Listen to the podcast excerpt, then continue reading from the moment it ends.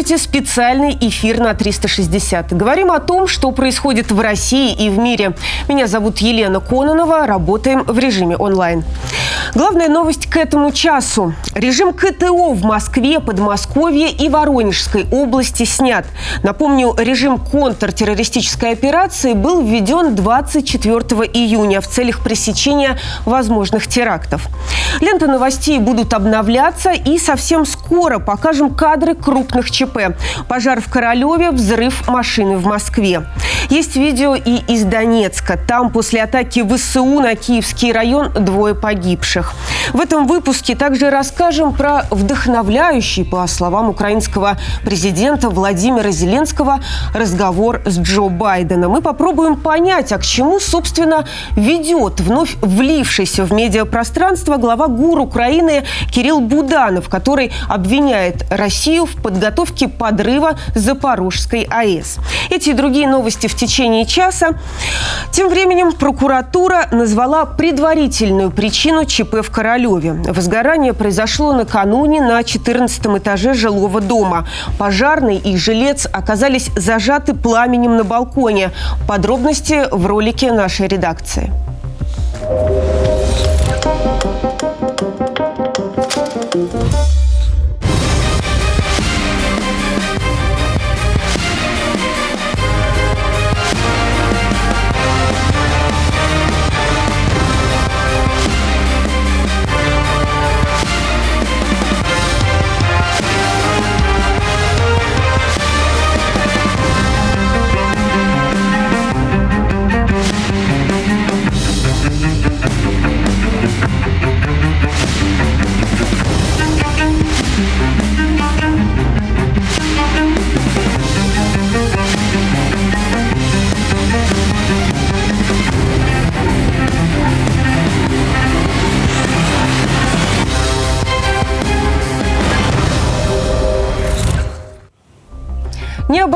Обошлось без происшествий и в столице. На севере Москвы взорвалась машина и от силы ударной волны легковушку опрокинуло на крышу.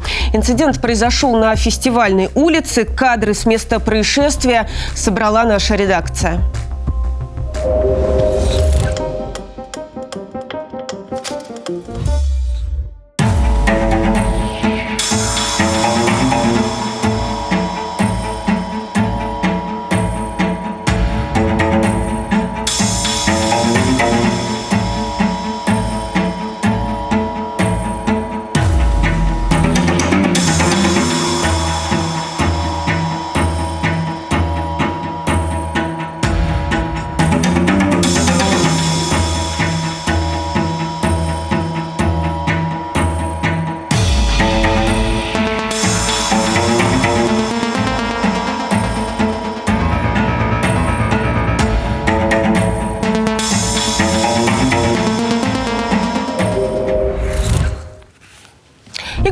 Новостям. Итак, режим КТО в Москве, в Воронежской области, в Подмосковье снят.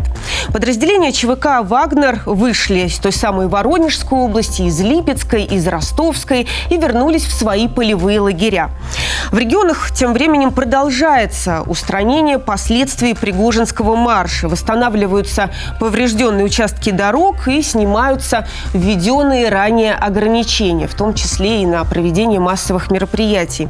А вот в Донецке вчера украинские формирования нанесли удары из ствольной и реактивной артиллерии по Киевскому району. Погибли два человека, в том числе 18-летний житель города. Еще четверо получили осколочные ранения, им оказывают необходимую помощь. Повреждения получили жилые постройки, бизнес-центр. Давайте мы посмотрим на кадры происходящего. Итак, мы прекрасно видим, что действительно отработала и ствольная артиллерия, и реактивная. Вот давайте я немного перемотаю э, свидетельство местной жительницы, и вы увидите, какие последствия, какие последствия бывают в жилых квартал, э, кварталах после мирного, а после того, как ВСУ терроризирует мирное население. Сбита и обшивка домов, повреждены э, стекла. Напомню, что удар пришелся также по зданию ЗАГСа, по зданию школы. Были повреждены гражданские автомобили. Ну, а о том, что происходит в Донецке сегодня, расскажет наш корреспондент в ДНР Виктория Комогорцева. Сегодня ночью на Авдеевском направлении завязался интенсивный бой. А уже в 4-5 утра начался обстрел Куйбышевского и Киевского. Это соседние районы города Донецка, и они расположены ближе всего к Авдеевке, а значит и к линии соприкосновения. Снаряды летят буквально каждые 10 минут по мирным, а это по 6-7 снарядов за один раз, калибр 155 миллиметров. Жителей просят не выходить по-прежнему на улицу следить за оперативными сводками. Э, местные жители также сейчас слушают интенсивные перестрелки из крупнокалиберных пулеметов и минометов. Жители вот именно этих районов, Куйбышевского и Киевского. Канонада на линии соприкосновения до сих пор тоже не стихает. Давайте посмотрим, что, собственно, происходит на фронте. Министерство обороны России опубликовало кадры боевой работы штурмовой группы одного из соединений ВДВ на Краснолиманском направлении. И э, в целом это очень важно, что на Краснолиманском направлении есть успехи. Об этом ранее говорил Денис Пушилин, временно исполняющий обязанности главы ДНР. Э, дело в том, что украинская армия в случае победы рассчитывает получить выход на Лисичанск и Северодонецк. А российской армии вот именно здесь, на Краснолиманском направлении, открывается путь к таким населенным пунктам, как Краматорск и Славянск, что имеет важное значение. Сами видите кадры, которые нам предоставляет Министерство обороны России. А, в конце концов показывают, как сдаются украинские боевики в плен, поднимают руки и выходят из окопов. Ну, есть и другие новости от министерства. Сергей Шойгу проверил передовой пункт управления одного из объединений западной группировки войск в зоне спецоперации. Министр обороны провел совещание с командованием, где отметил эффективность поражения техники и живой силы ВСУ. Также он поставил задачу командующему группировки продолжать активное ведение разведки для вскрытия и пресечения противника. Ну и прежде чем мы перейдем к другим новостям, давайте посмотрим ролик от нашей реакции, где наш корреспондент Дмитрий Степанищев рассказывает о реабилитации одного из военнослужащих Российской Федерации.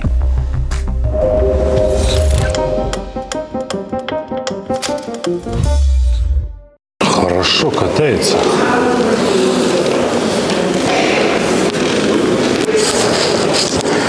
Это подарок одному из ветеранов СВО, который лежит в центре восстановительной терапии.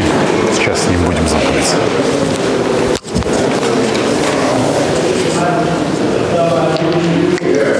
Прям к столу. Андрей Разведчик с 14 года был в Донецком ополчении больше 9 лет в окопах и на передовой. Финальный бой, с которого его вынесли нашпигованного пулями и осколками. Сейчас реабилитация. Врачи в Донецке как ни боролись, но ногу спасти не смогли. Сегодня он с семьей на реабилитации в Рузе. Жена с детьми тут не только для психологического спокойствия ветерана. Вы тоже с ранением? Да. Я так по-скромному. Слушай, ты, ты мужикам ляхи, может, перестаешь показывать? Я не пойму просто. Я шрамы показываю. Ну, чтобы доказательства были, чтобы верили люди. И она мне говорит, там я такой-то уж джинсы жалко, говорит, конечно. Купила. Жалко джинсы. Я два дня джинсы, я только купила джинсы. У меня врачи, сколько лет, как зовут. И я говорю, ничего не знаю. Говорю, муж с детьми дома один. Говорю, джинсы новые. Говорю, купила, дурочка. История для Донецка в целом обыденная. Влада ждала маршрутку в центре города. Попала под минометный обстрел. Спасли ее прохожие и военный опыт мужа. По его просьбе она носила с собой военную аптечку. Но они не предполагали, что расходуют ее на хозяйку. Просто с бинтами ехала в автобусе. Но я ей всегда говорил, кому-то, если что, помощь окажешь. А получилось, что эта помощь при- пригодилась ей.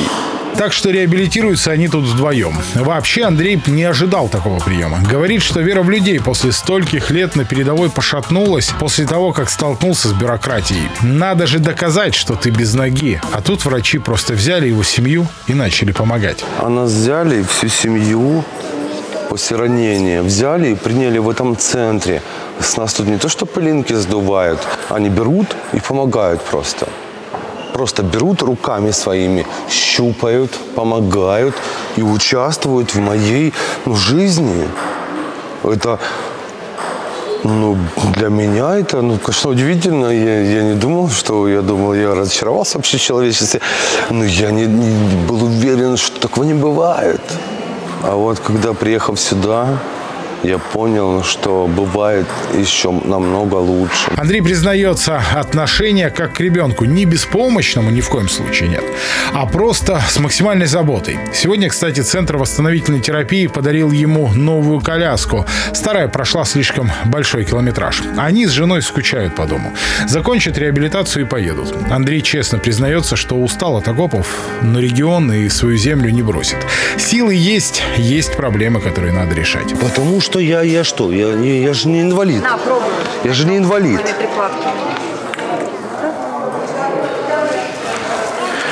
Как там говорят? Человек с ограниченными возможностями. Возможности человека, ребят, безграничные. Он один из финалистов проекта «Лидеры Возрождения». Впереди работа по восстановлению региона в качестве управленца или преподавателя. Он пока сам не решил. Понимает только одно. Главное – победят люди. Те, кто готов помогать друг другу и заботиться о ближнем. А потому он станет тем, на кого можно будет опереться для дальнейшего движения и роста. И если его знания и опыт в его новой жизни помогут хотя бы одному человеку, то значит все не зря.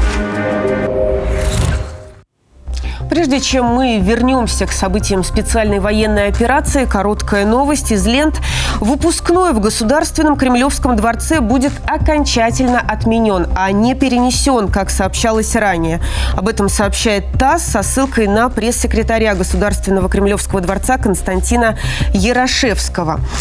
Ну, а мы с вами э, возвращаемся к событиям специальной военной операции.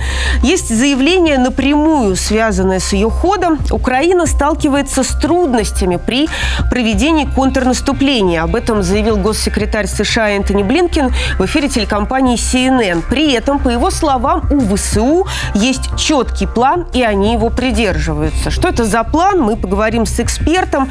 На связи с нами военный эксперт, специалист по межнациональным конфликтам и директор Центра стратегических исследований стран Южного Кавказа Евгений Александрович Михайлов. Евгений Александрович, приветствую вас. Здравствуйте, Елена. И давайте об обстановке, э, которая сейчас на разных участках фронта. Который месяц обсуждают возможность контратаки Украины со стороны правого берега Днепра по пересохшему Каховскому водохранилищу. И кажется, что вот сейчас такой сценарий вполне реален, потому что лето, а, дождей меньше, водохранилище уже достаточно обмелело. А, чем а, может грозить продвижение ВСУ по этому пути? И вообще, ну, действительно этот сценарий возможен или это опять только разговоры военкоров в телеграм-пабликах? Я считаю, что сейчас любые сценарии, в принципе, возможны, потому что, как вы сказали, Украина выполняет э, все поставленные задачи. Ну, американцы же заявили о том, что у них есть планы, да, э, и выполнение задач. Значит, они выполняют задачу американцев по уничтожению собственного народа, собственных украинцев, да, которые э, лезут э, на, э, можно сказать, на оборонительные сооружения российских войск и гибнут фактически без ограничений. Э, я думаю, что, конечно, вариант э, по пересохшему водохранилищу некого наступления он имеется, но они же рассчитывают, что это они так сделают. Они же не говорят о том, насколько будет сильно противодействие и что предпримут российские войска. Ну, ну пойдут они, да, но мы, мы, мы готовы к любому развитию событий. У меня нет в этом никаких сомнений, тем более везде, где предпринимают попытки прорыва украинские войска, они встречают жесточайший отпор и, соответственно, реальных результатов позитивных для того, чтобы действительно хоть э, какой-то участок фронта прорвать и назвать это победой, у них нет. Именно поэтому американцы сейчас заявляют о том, что никаких а, благостных uh-huh. вестей для мирового сообщества, поддерживающего Украину, не наблюдается. Так что я допускаю такой вариант, конечно же. Ну вот в этом случае как раз, мне кажется, а, пойти через обмелевший Днепр а, – это такая последняя надежда, которая есть у ВСУ и вариант, которым они вполне могут воспользоваться. А вот смотрите, а, как сообщается, сегодня Киев активизировал работу диверсантов на Сватовско-Кременском направлении. ТАСС об этом сообщает со ссылками.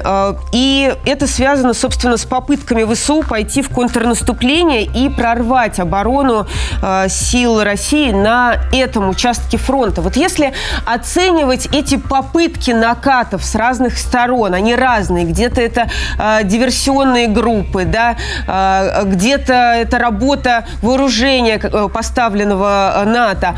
Э, как вы думаете, э, откуда опаснее всего ждать? Откуда бояться, в общем? Откуда пойдут э, вооруженные соединения Украины? И это может стать какой-то проблемой для российских военнослужащих? На самом деле, я думаю, постановку надо, вопроса нужно оставить таким образом, что а, опасаться нужно отовсюду прорыва, mm-hmm. да, то есть по большому счету. Надо в Южнодонецком направлении, там, Харьковском направлении, там, Белгородском направлении, это не важно. Мы должны быть готовы принять врага на любом направлении. И, соответственно, а, по большому счету мы же регулярно видим, что уничтожается так или иначе, большая часть этих диверсионных групп, которые пытаются заниматься разведкой и подготовкой прорыва. И, соответственно, получаем информацию определенную, э, планшеты так называемые, да, то есть где э, указаны планы э, Министерства обороны Украины на том или ином направлении. Так что я думаю, здесь акцент делать конкретно на определенных участках а я, я бы не стала, потому mm-hmm. что все-таки работают а, разведка НАТО, работает спутниковая разведка, помогают украинцам а, наблюдать за любым ну, ослаблением возможным на том или ином участке фронта, где у нас идет там передислокация или пере, еще какие-то маневры, и чтобы в, в неудобный момент а, нанести удар а, теми или иными силами. То есть э, перегруппироваться у них еще есть возможность, у них еще есть резервы. Об этом все заявляют, как бы и военкоры, и э, специалисты иного плана. А, но резервов остается меньше. И здесь, как бы, опять же, мы сейчас наблюдаем на такую панику, раздуваемую в украинских СМИ, что, э, дескать, э, пора готовиться к некой ядерной катастрофе. Вот в этом плане тоже еще направление. То есть Украина не теряет надежды все-таки ударить по Запорожской атомной электростанции. Здесь бы я тоже пристально обратил внимание, как они это хотят сделать. Ну, усилил бы это направление. Может быть, это специально раздувают. Но судя по тому, как они поступили с Каховской ГРЭС, я ничему не удивлюсь. То есть Укрорейх, понимая, что э, ему наступает конец, готов идти на, во все тяжкие ради своих западных хозяев. Согласна с вами, Евгений Александрович, внимательно слежу за всеми публикациями, которые э, связаны с вот этим анонсированным так называемым подрывом э, ЗАЭС, в котором пытаются обвинить э, Россию. Мы еще об этом в эфире сегодня будем говорить. А у меня к вам вот какой вопрос. Тут Зеленский сообщил о своем вдохновляющем разговоре с Джо Байденом. В своем телеграм-канале он об этом написал и отметил, что разговаривали в том числе и о поставках дальнобойного вооружения. А что еще могут поставить? Что еще не поставили? Чего еще не видели наши военнослужащие? Ну, наши военнослужащие не видели обещанные американцами самолетов. Угу. Не видели, да? То есть, как бы Абрамсов еще не видели. Леопардов мы уже видели, съели их. да, сказать. они сгорели там. Поделили, да. И вот э, все, что обещает Америка, большей части современного, да, мы не видели. Ну, поставят дальнобойные еще. Э, вряд ли они рискнут э, поставлять что-то некое тактическое, потому что, ну, это уже прямая угроза э, России, мы нанесем соответствующий удар в ответ. То есть здесь как бы сомнений нет. А вдохновление, ну, значит, Байден, помимо того, что э, все время спотыкается везде и падает, все-таки обладает, видимо, каким-то психологическим ресурсом, умеет еще разговаривать и вдохновлять украинского лидера.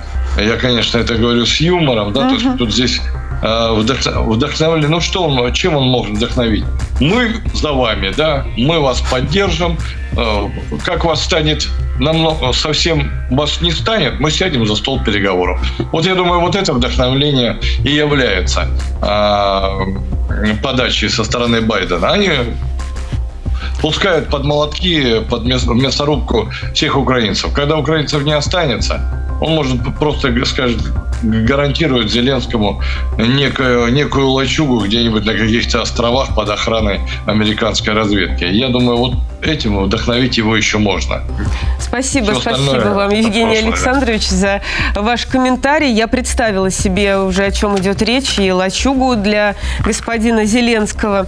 А, благодарю вас. У нас на связи только что был военный эксперт, специалист по межнациональным конфликтам, директор Центра стратегических исследований стран Южного Кавказа Евгений Михайлов. Ну, а мы с вами продолжаем говорить и, и об оперативной обстановке. ФСБ задержала по подозрению в госизмене жителя Амурской области, переводившего денежные средства на закупку дронов «Камикадзе» и другой техники для ВСУ. Об этом сообщили в Центре общественных связей ведомства.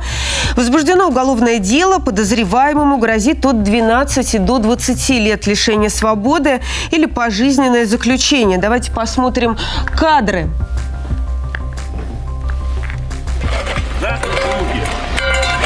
Кадры задержания, которые опубликовали э, в РИА Новости. Вот так, таким образом э, может заканчиваться вся деятельность преступная по поддержке ВСУ. Я думаю, что теперь лишний раз задумается этот человек обо всем происходящем и о том, э, что он делал на территории своей страны. Ну, а мы с вами э, переходим к одной из главных тем этого эфира. Как раз наш эксперт Евгений Михайлов уже сказал об этом. Запорожская атомная электростанция. Все чаще о ней говорят. Говорят о ней не только в эфире, в эфире украинских телеканалов, но и в западных изданиях. Давайте мы с вами вообще для начала разберемся в ситуации. В начале июля будет проходить саммит НАТО в Вильнюсе. В прошлый раз именно на этом мероприятии определилось отношение западного блока к России. И э, получается, что как раз вот годом ранее в основополагающих документах Россия резко перестала быть стратегическим партнером и перешла в разряд прямых угроз. Ну, а для Украины саммит НАТО – это то время, когда нужно продемонстрировать все свои заслуги инвесторам. Что же получается? Пока наступление идет совсем не так, как хотелось бы официальному Киеву, это публично признает даже команда Зеленского, и остается крайний сценарий. В этот момент на экранах украинского телевидения появляется воскресший Буданов. Одни говорят, что это и не Буданов вовсе, это его цифровая копия, дипфейк. Мол, у Буданова настолько тяжелое ранение, что он вряд ли бы смог даже разговаривать. Но, судя по этим кадрам, он все-таки не так бодр и свеж. У него такая поредевшая прическа. А сейчас мы показываем архивные кадры, а вот в актуальных волос у него действительно поменьше, вид болезненный, видимо, со здоровьем у главы ГУР Украины действительно действительно проблемы. Но все это лишь догадки. А теперь к тому, что действительно существует в информационном поле и активно муссируется. Буданов не раз обвинял Россию в планах относительно подрыва Запорожской АЭС. И вот сейчас обвинения становятся все конкретнее. О чем я говорю? Буданов говорит, что российские военнослужащие заминировали 4 из 6 блоков АЭС и пруд охладитель. Сначала он заявляет об этом в телемарафоне на украинском телевидении, а затем и а, британскому изданию New Statesman. Переводим с языка украинского военно-начальника. Это значит, что Киев хочет взорвать АЭС и готовится к этой провокации. Возможно, уже приготовил все, что нужно для того, чтобы создать опасность такого уровня.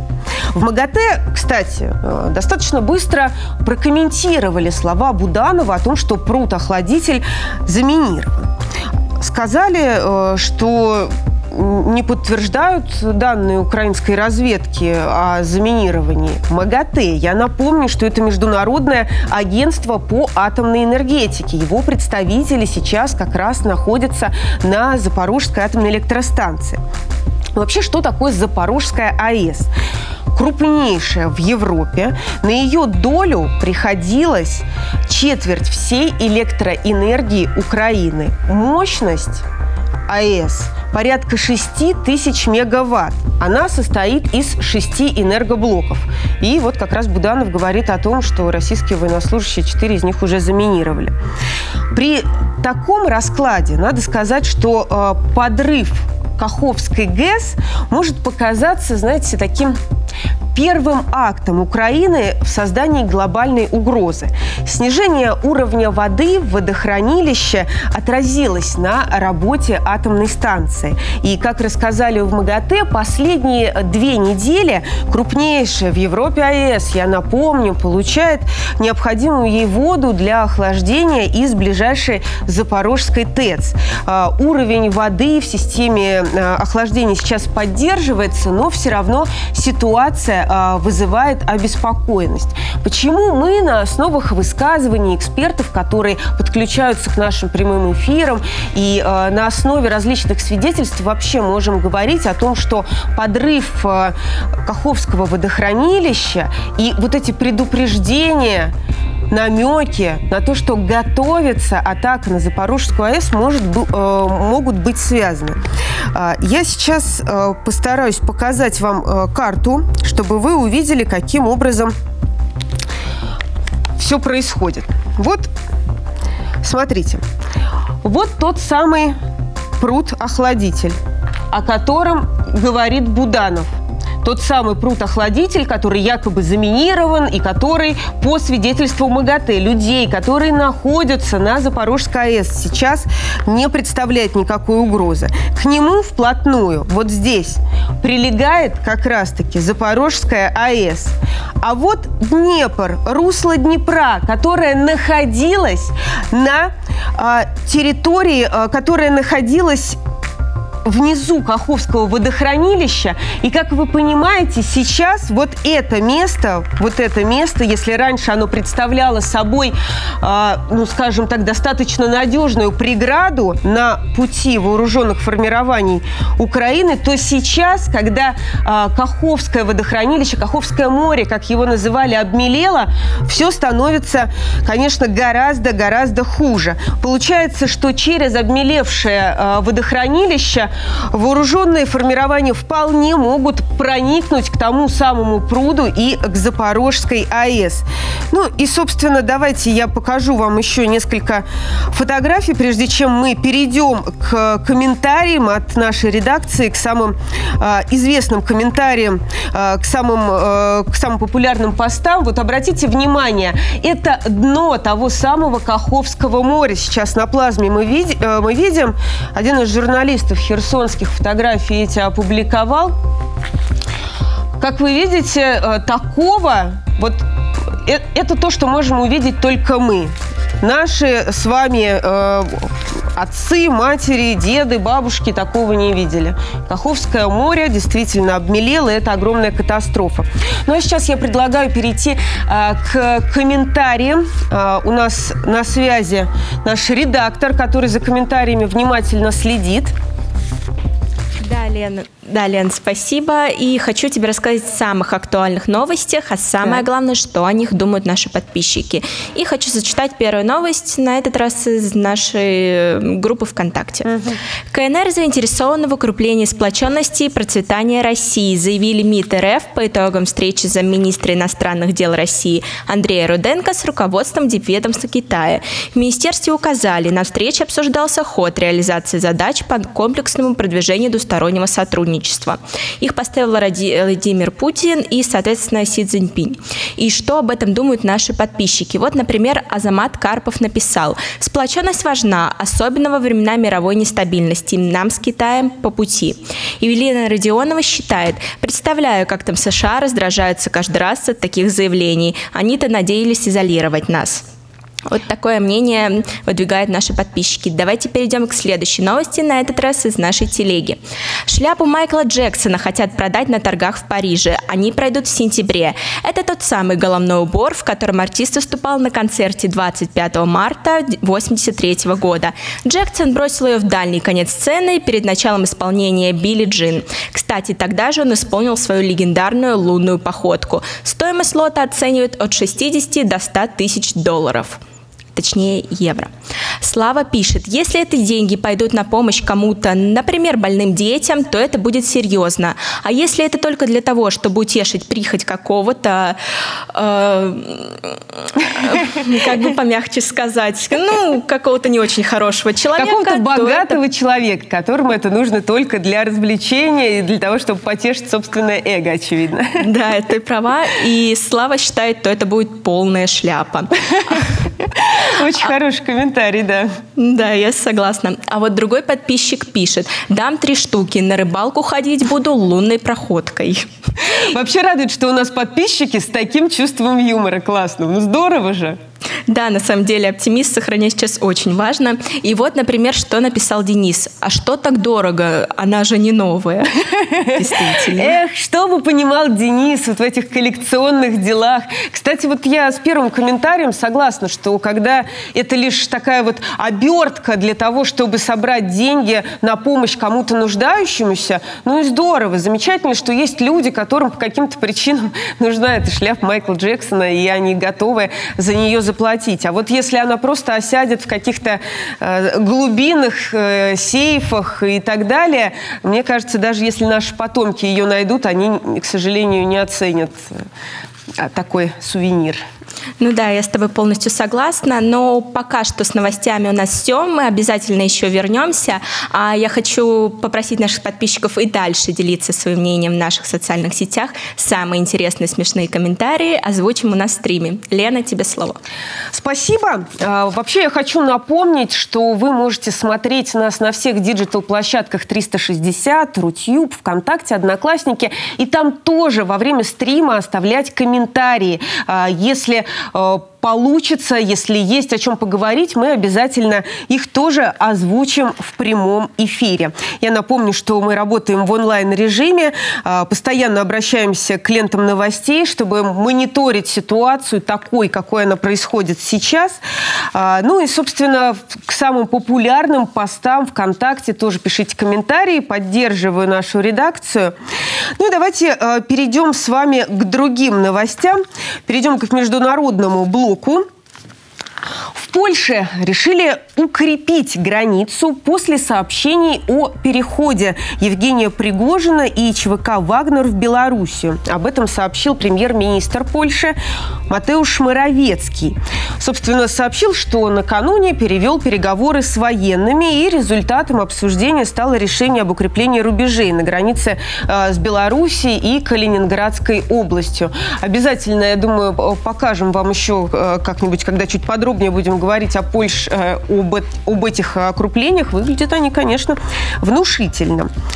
А, а польский э, премьер-министр также заявил, что в стране внимательно следят за ситуацией в России, опасаются странных действий как со стороны президента Владимира Путина, так и белорусского лидера Александра Лукашенко. Ну, слушайте, опасения – это неплохая такая эмоция, чувство, э, которые, я думаю, совершенно правильно испытывает Польша. Идем с вами дальше. А, собственно, президент США Джо Байден, как я уже говорила ранее, в воскресенье обсудил с украинским коллегой Владимиром Зеленским события в России, а, боевые действия Украины и дальнейшую помощь Киеву. А, об этом сообщается в заявлении Белого дома. Зеленский назвал разговор с президентом США не иначе, как вдохновляющим. Очевидно, вдохновляющим на применение нового оружия цитирую, обсудили дальнейшее расширение оборонного сотрудничества с акцентом на дальнобойных средствах поражения. Об этом сказал Зеленский. Но ну, а у самого Байдена, вот смотрите-ка, находится время на то, чтобы со всеми поговорить. И с Зеленским, и с другими э, президентами, например, о событиях э, в России, а у него у самого-то, кажется, проблемы, потому что Палата представителей Конгресса США проголосовала за начало процедуры импичмента президента, а, и идею импичмента поддержало большинство. Вот э, как раз о событиях на международной арене мы сейчас поговорим с экспертом, а, с независимым аналитиком Сергеем Борисовичем Станкевичем, с политологом. А, Сергей Борисович, я вас приветствую. Здравствуйте, Елена. Здравствуйте, наши радиослушатели и зрители. Согласна с вами. Кто-то иногда просто включает, э, включает наш с вами стрим э, и слушает, не смотрит на картинку, по-разному бывает. Э, Сергей Борисович, впереди саммит НАТО. Вот официальный Киев, он сейчас готовится встретиться лицом к лицу со своими западными кураторами. Мы знаем и о том, что есть определенные сложности с контрнаступлением. Как вы думаете, а чего вообще ждать от саммита? Каких решений?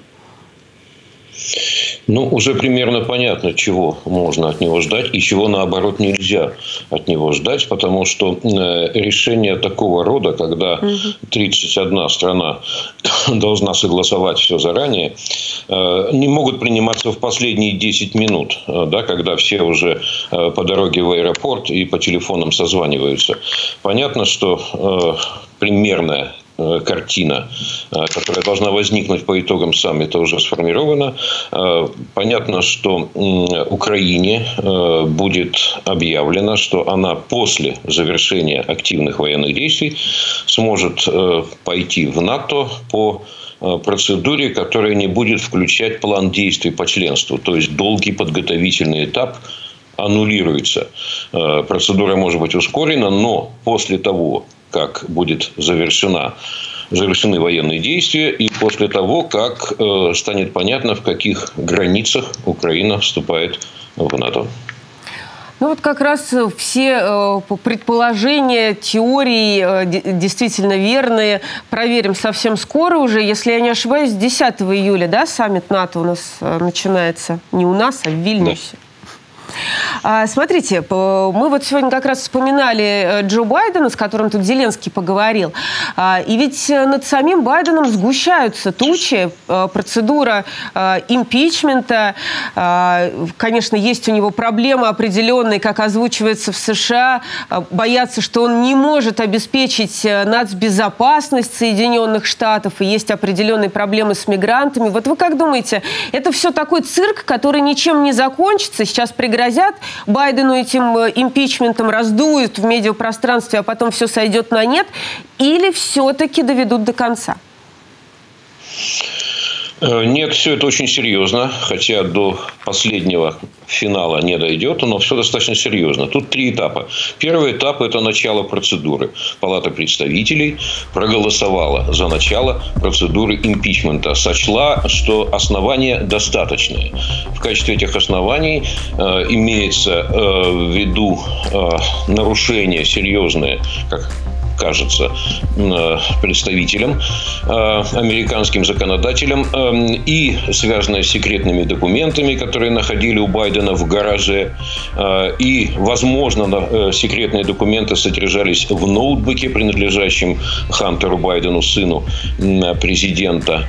И еще к этому есть достаточно серьезные обвинения, связанные с возможными коррупционными нарушениями. Отслеживаются некие плане перемещения денег э, из э, бизнеса сына президента, опять-таки, угу. Хантера Байдена, который он вел в Украине, и э, который, бизнес, который он вел в Китае.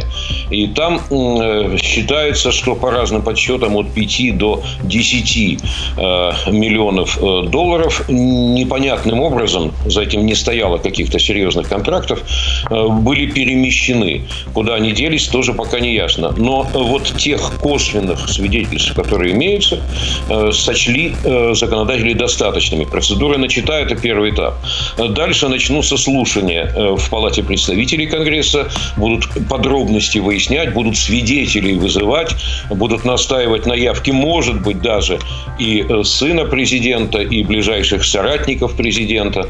И если все это будет весомо и убедительно, то тогда проголосуют за выдвижение обвинения, уже официального обвинения президенту Байдену. Это, собственно, и будет импичмент. А дальше встанет вопрос об отрешении от должности угу. на основании вот этого обвинения. Тогда все переходит в Сенат Соединенных Штатов. Сенат превращается в подобие судебной палаты. Там будет э, обвинение, защита и все остальное. И Сенат уже должен принять решение, отрешать от должности президента или нет. Самое интересное, что все это будет происходить на фоне разворачивающейся избирательной кампании. И э, в итоге мы можем получить э, увлекательнейшую картину, беспрецедентную для истории Соединенных Штатов Америки, где-то к маю следующего года, в самый такой разгар избирательной кампании, у нас э, два основных кандидата, бывший президент Трамп и действующий президент Байден, будут обвиняемыми. И против них будут возбуждены дела. И вот эти два человека, имеющиеся за плечами своими э, преследования по уголовным статьям, они сойдутся в президентской гонке. Да, это, это будет э, увлекательно для исследователей, для наблюдателей, для комментаторов, для вас, журналистов. Но, конечно, для Америки это ничего хорошего, потому что это политическая внутренняя война. Спасибо вам за комментарий. Действительно, живем мы в уникальное время и постоянно наблюдаем за событиями, которые никогда раньше не происходили. А, на прямой связи со студией 360 независимый политик а, Сергей Борисович Станкевич, а, политолог, независимый аналитик, прошу прощения. Ну и мы с вами идем к другим новостям. В Одесской области после употребления рыбы госпитализировали четырех женщин в состоянии средней тяжести. Причем одна из пострадавших беременная. Сейчас э, в этом регионе действует запрет на купание в открытых водоемах и рыбалку. Об этом сообщили в Центре экстренной медицинской помощи и медицины катастроф региона. И вот такие новости, которые, к сожалению, по мнению экологов, мы будем получать все чаще, лишь отдаленные звонки экологической катастрофы, которую спровоцировал удар, подрыв украинскими боевиками Каховской ГЭС. Мы э, чуть позже обсудим последствия, экологические последствия с экспертом. Э, я лишь чуть подробнее расскажу о самой ситуации. Вот хотя бы на этом примере, когда мы видим, что госпитализированы э, женщины в состоянии средней тяжести, э, что с ним происходит. Дело в том, э, что в настоящий момент в Одессе запрет на торговлю рыбой, но разве возможно выловить каждого частного рыбака, тем более в Одессе, в городе, где э, все привыкли к тому, что можно вот, ну, пойти, э, выловить пару рыбешек и их продать. Э, тем временем специалисты не раз уже повторяли, что в воде были выявлены возбудители инфекции, самые разные. Перечислять на самом деле можно бесконечно. Я не биолог, но вот лишь несколько. Сальмонелла, э, ротоастровирусы, холероподобные, э, яйца и личинки гельминтов людей и животных. Согласитесь, достаточно страшный список. И, собственно, происходит, как э, я понимаю, следующее. Через рыбу, через съеденную рыбу, даже термически обработанную, э, все эти возбудители инфекций э, могут оказаться в крови человека, и, естественно, потом развивается болезненное состояние. Ну, и это, наверное, не самое, не самое страшное, что может случиться. Понятное дело, что сейчас людям оказывается экстренная медицинская помощь. Вот о последствиях, которые мы уже сейчас наблюдаем после подрыва Каховской ГЭС, мы с вами поговорим с научным экспертом Российского экологического движения буквально через несколько минут. Вот мне подсказывают, что как раз на связи уже со студией у нас Илья Рыбальченко, эксперт УНФ, научный эксперт Российского экологического движения. Илья, я вас приветствую. Спасибо, что согласились а, с нами поговорить как эксперт, потому что, конечно, журналисты мало чего понимают а, в сложившейся, в сложившейся ситуации. Итак, смотрите, что у нас имеется. Вот появляются новости о том, что госпитализированы люди в Одесской области после того, как э, э, попробовали, съели рыбу. А, это одно из, э, как нам говорят опять-таки экологи, одно из последствий подрыва Украины Каховской ГЭС, потому что рыба находится в том месте, где есть возбудители различных инфекций. Как вообще происходит заражение человеком? Чего нужно бояться? Только есть рыбу или еще и купаться нельзя, к примеру? Ну, бояться надо рыбу неправильно обрабатывать. Угу. Надо помнить, что большинство а, бактерий, вирусов и яиц гельминтов погибают при правильной обработке а, рыбы. Но здесь еще а, нужно понимать и то, что а, действительно изменяется а, на некоторое время изменяется соленость а, Черного моря вместе впадения. Потому что ну, впало достаточно много пресной воды, поэтому, естественно, изменяется соленость. Естественно, на какое-то время изменяется состав а, водорослей. В основном это теперь а, будут развиваться одноклеточные водоросли, а рыбы-то питаются многоклеточными, так называемыми, высшими а, водорослями. И, конечно, для рыбы это будет стресс. Но этот стресс испытывает прежде всего молодняк, только появившаяся а, рыба. И поэтому а, прежде всего, конечно, нужно сейчас избегать употребления а, вот этого вот, а, молодняка, да, рыб небольшого, как говорится, размера.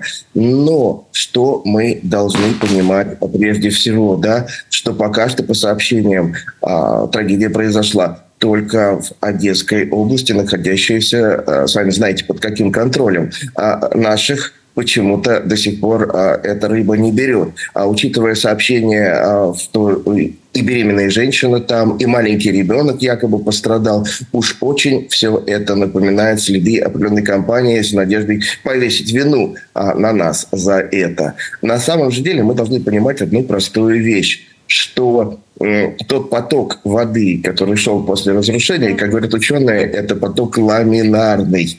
То есть, если вот мы помним страшные кадры там с Мексиканского залива Америки, когда турбулентный поток другого плана идет, когда он увлекает за собой камни, обломки и так далее, и он как наждак стирает верхнюю часть почвы, освобождая в том числе и кладбище с трупным ядом, и а, различные химические лаборатории разрушая, и, естественно, а, септики, которые очищают нечистоты, то в этом случае, в нашем случае, происходило плавное повышение уровня воды. Верхняя часть земли не пострадало. Большинство кладбищ не были вскрыты. Мы сами понимаем, что в химических лабораториях хранится в закрытой таре. То есть, когда вода повышается, потом опускается, не происходит разрушение ампул, не происходит разрушение сосудов, не происходит разрушение верхнего уровня кладбищ, освобождение трупных ядов и так далее. То есть, конечно же, последствия есть и серьезные. На этой территории придется чистить все колодцы, например, да,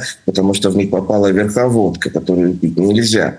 Но а, очень пока что вся эта история а, напоминает немножко хайп. И хочется все-таки получить объективные данные, прежде всего от российских экологов на нашей подконтрольной территории, посмотреть, что происходит у нас. Пока сведений о какой-либо катастрофе нет, но и мы должны понимать, что история с заражениями – это история не недельная, это несколько месяцев. Мы должны посмотреть, что будет дальше. У меня есть сильное предположение, что соленость восстановится, и соленость Черного моря сама урегулирует э, ситуацию с различными микробами и вирусами, просто потому что они достаточно плохо существуют э, в подобной среде. Э, многие знают, что э, даже какие-то болельщики и ранки в Черном море хорошо заживают. Именно э, поэтому. Я вот Я вам думаю, очень благодарна за, оптимисти- за оптимистичный взгляд, потому что часто рисуют такие апокалиптичные картины, которые действительно человека несведущего в биологии, в экологии пугают. Самое главное, что нужно понимать, Э, многие, может быть, на Украине думают, что сверху Днепра а, находится Ледовитый океан, и они могут спустить его к нам в море, так и не могут. Потому что все, что они могли спустить в Черное море, они уже спустили. И если провести простой мысленный эксперимент, представить себе, что вы на кухне открыли кран и подставили кастрюлю. И то наливаете воду в кастрюлю, то выливаете его из нее. Да, движение будет не одинаковое, но в сумме это пройдет точно такое же количество воды. Точно так же и мы должны понимать, что практически всю накопленную воду они уже слили. И через устье Днепра больше воды, чем могло пройти в течение года, не пройдет. Просто, грубо говоря, они накопили и слили ее. Поэтому ожидать каких-то серьезных последствий от Черного моря, в которое впало то самое количество воды, которое должно было впасть, ну, просто оно вот таким вот серьезным потоком а, пришло. Ожидать каких-то серьезных последствий пока, мне кажется, рановато маловато. Да, для прибрежной растительности будут проблемы. Да, для прибрежных водорослей, в том числе э, там, где рыба укрывается, размножается и так далее. Но, а, опять же, вспомним пресловутую историю, что с нами давно уже нет Деда Мазая, а зайцы в России прекрасно существуют, приспособились жить без этого спасателя. Спасибо вам. Э, у меня есть еще один вопрос, э, но я вас благодарю за такой метафоричный рассказ. Вот вы как раз правильно упомянули, правильно отметили, что даже в такой, казалось бы, ну, критической ситуации, как подрыв Каховской, Каховского моря, как его называют жители местные, да, не стоит поддаваться панике. А вот паника на Украине, она возникает постоянно. Смотрите, значит, согласно исследованию рынка, продажи едида калия в аптеках Украины выросли на 80%. Это вот такая цифра всего за один день. Это связано, собственно, с заявлением президента Владимира Зеленского о возможной подготовке диверсии на Запорожской АЭС э, в Энергодаре со стороны России. Но э, даже те, кто поддерживает Зеленского, мне кажется, они читают э, истинный смысл между строк. А, так вот, а, как йод поможет в случае, а, если действительно будет предпринята попытка подорвать какую-то часть Запорожской АЭС? Поможет ли вообще кому-то йод или надо успокоиться и не паниковать? И что нужно понимать в данном случае, это то, что а бояться надо не облучения. Угу. У нас а, есть э, история еще советских времен а, взрыва печального на заводе «Маяк» а, в советские времена. И, соответственно, поселок Татарская Карабалка, который попал под а, зону воздействия радиоактивных отходов. Собственно, уже 50 лет ученые изучают. Мы прекрасно в настоящий момент понимаем, что, как, от чего нужно спасаться и так далее. Ученые все это отлично знают. Что мы должны понимать? Что а, страшно не облучение, то есть какого-то вот взрыва с радиоактивными волнами и так далее, вот такой, как рисует апокалипсис. Здесь этого не будет. Страшно распространение радиоактивной пыли, ее осаживание и, соответственно, ее попадание, соответственно, в пищевые цепочки растений и животных и потом а, в пищевые цепочки человека эта история, она, если, не дай бог, произойдет, она долгая и она нуждается в изучении. Самое же главное, что в таких а, случаях нужно, это спасаться не единым, который бесполезен в случае, если вы не знаете, по какой цепочке к вам придет а, растение, а, курочка или э, свинина, говядина, которые э, в пищевые цепочки которых попала радиоактивная пыль. А самое главное в этой истории – это то, что делали жители татарской Карабалки – запасаться тряпками и быть готовыми отмывать стены и улицы, чтобы не дышать этой пылью, если, не дай бог, это произойдет. А вот, собственно, пищевые цепочки, поверьте, в этой истории это, наверное, самое последнее дело но а, поверьте мне, что в случае, мы просто все это уже проходили, в случае, если, не дай бог, произойдет а, такая катастрофа, едит калия и забота о том, а, что ешь, это самая последняя история. Надо стараться все-таки по возможности максимально а, предотвратить это событие, с точки зрения ученого, мы должны понимать, что обмеление не про никакой угрозы взрыва а, Запорожской атомной станции не представляет. Там достаточное количество прудов. Ну, вот а, с и точки зрения экологии. Да. Измельчать могут только при прямом ударе марсиан. Ничего, как говорится, с этими прудами не произойдет. Ну, Понятно. Ну или при прямом ударе других злых сил, которые могут это да. разрушить. Тут я с вами, с вами согласна. Илья, благодарю вас за ваш экспертный комментарий. Ну и напоминаю, что на прямой связи с нами был научный эксперт Российского экологического движения и эксперт ОНФ КНФ Илья Рыбальченко. Ну что ж, э, несмотря на тревожные новости, мир продолжает жить, лето, люди стремятся в отпуска. И давайте э, посмотрим с вами, что происходит здесь. Смотрите, э, в субботу мы наблюдали следующее. Цены на авиабилеты 24 июня росли так же стремительно, как развивались события вокруг Евгения Пригожина и ЧВК «Вагнер». Ну, тем не менее, э, аннуляции и переносы бронирований, кстати, это важно, носили единичный характер, э, а просевшие в моменте э, почти на треть продажи туров уже к концу воскресенья восстановились. Вот так среднестатистически российский турист реагирует на все изменения извне. Собственно, наиболее пострадавшими оказались автотуристы, которые столкнулись со значительными задержками в пути из-за массовых перекрытий трасс. Ну, а вот сейчас, если говорить о ценах, а, в Атор сообщают, что цены нормализовались. И есть даже экстремально низкие. Вы знаете, я когда увидела эту формулировку «экстремально низкие цены», мне захотелось посмотреть, о чем, собственно, идет речь. И вот, собственно, экстремальные низкие тарифы доступны в Астану. Улететь можно в столицу Казахстана, э, вот было этой ночью, буквально за 7500 рублей. Согласитесь, ну, небольшая совсем сумма. Ну, а тем временем э, наша редакция продолжает мониторить комментарии э, подписчиков. Так что давайте посмотрим, какие посты пользовались особой популярностью у вас, у наших зрителей. Да, Лен, спасибо. И особой популярностью пользовался следующий пост. Мэй Маск отменила бой сына с Цукенбергом. Об этом она написала в Твиттере. Мать Илона добавила, что поединок будет только на словах, и победит тот, кто окажется смешнее. Сам бизнесмен отреагировал на ее сообщение смеющимся смайликом. Ранее Цукенберг принял предложение Маска выяснить отношения в бою без правил. Бизнесмены условились, что они сразятся на арене в Лос-Анджелесе. И вот что считают наши подписчики. Например, вот Татьяна пишет. А как же бронирование лучших мест, попкорн, розовые очки? Дурят народ, отвлекают как могут. А вот Валентина Майнулова пишет, правильно сделала. Этим ребятам надо скорее мозги беречь, а не сотрясать. И вот Юлия Евстигнеева пишет, пожалуй, лучше действительно разойтись, пока чего не натворили. А вот другой наш подписчик зас, заключил, мама как раз-таки победила всех. Я как раз-таки э, думала, когда э, читала эту новость по поводу мамы. Это называется, когда ты взрослый мальчик, но мама решает. Быстро она развела их по разные стороны ринга. Так что Мэй Маск, э, можно сказать, молодец.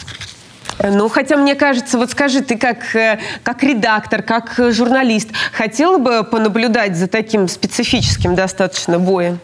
Ну, мне кажется, любому было бы интересно, но тут уже не от нас зависит. Это тот самый случай, когда ты взрослый, успешный бизнесмен, но, как мама сказала, так, и делаешь. Ну что, уважение к матери – это прекрасно. Спасибо за комментарии. Есть еще какие-то интересные или самые интересные ты прочитала? Нет, на этом э, наши комментарии подошли к концу. Вывод, я думаю, мы все сделали. Любите мам, как говорится. Вот, мы вернемся уже к вам завтра. Продолжайте и дальше оставлять э, комментарии. Мы самое интересное озвучим у нас на стриме. Лена, тебе слово. Спасибо. Э, спасибо и вам, нашим зрителям, за то, что вы так активны на наших диджитал-площадках. Э, мы работаем для вас и на Рутюбе, и ВКонтакте, и в Одноклассниках. Вы всегда можете с нами связаться вот таким образом. Комментарии абсолютно все читаем. Э, ну и, собственно, если вы хотите продолжение вот этой истории про несостоявшийся бой, там дело было в том, что аналог Твиттера был представлен, из-за него случился весь спор. А, и э, хотелось бы, наверное, э, подвести к концу еще одной интересной новостью и полезной, и хорошей. В России цены на черешню, нектарины и персики упали более чем в два раза. Это произошло из-за того, что на полках магазинов появился свежий урожай из Узбекистана, Таджикистана и южных российских регионов. Доктор э, экономических наук Леонид Холод напомнил, что черешня в мае стоила около тысячи рублей. Сейчас же ее можно купить за 400 или 500 рублей. Аналогичная ситуация с ценами на абрикосы, персики и нектарины. Нектарины нового урожая подешевели, э, ну, практически вдвое. Пишите в комментариях, обратили ли вы внимание, насколько подешевели фрукты и ягоды, э, отметили ли вы эти изменения. Ну, а я напоминаю, что это специальный эфир на 360. Мы работали для вас в онлайн-режиме. Всегда ждем ваших комментариев. Меня зовут Елена Кононова. И встретимся с главными новостями России и мира уже завтра.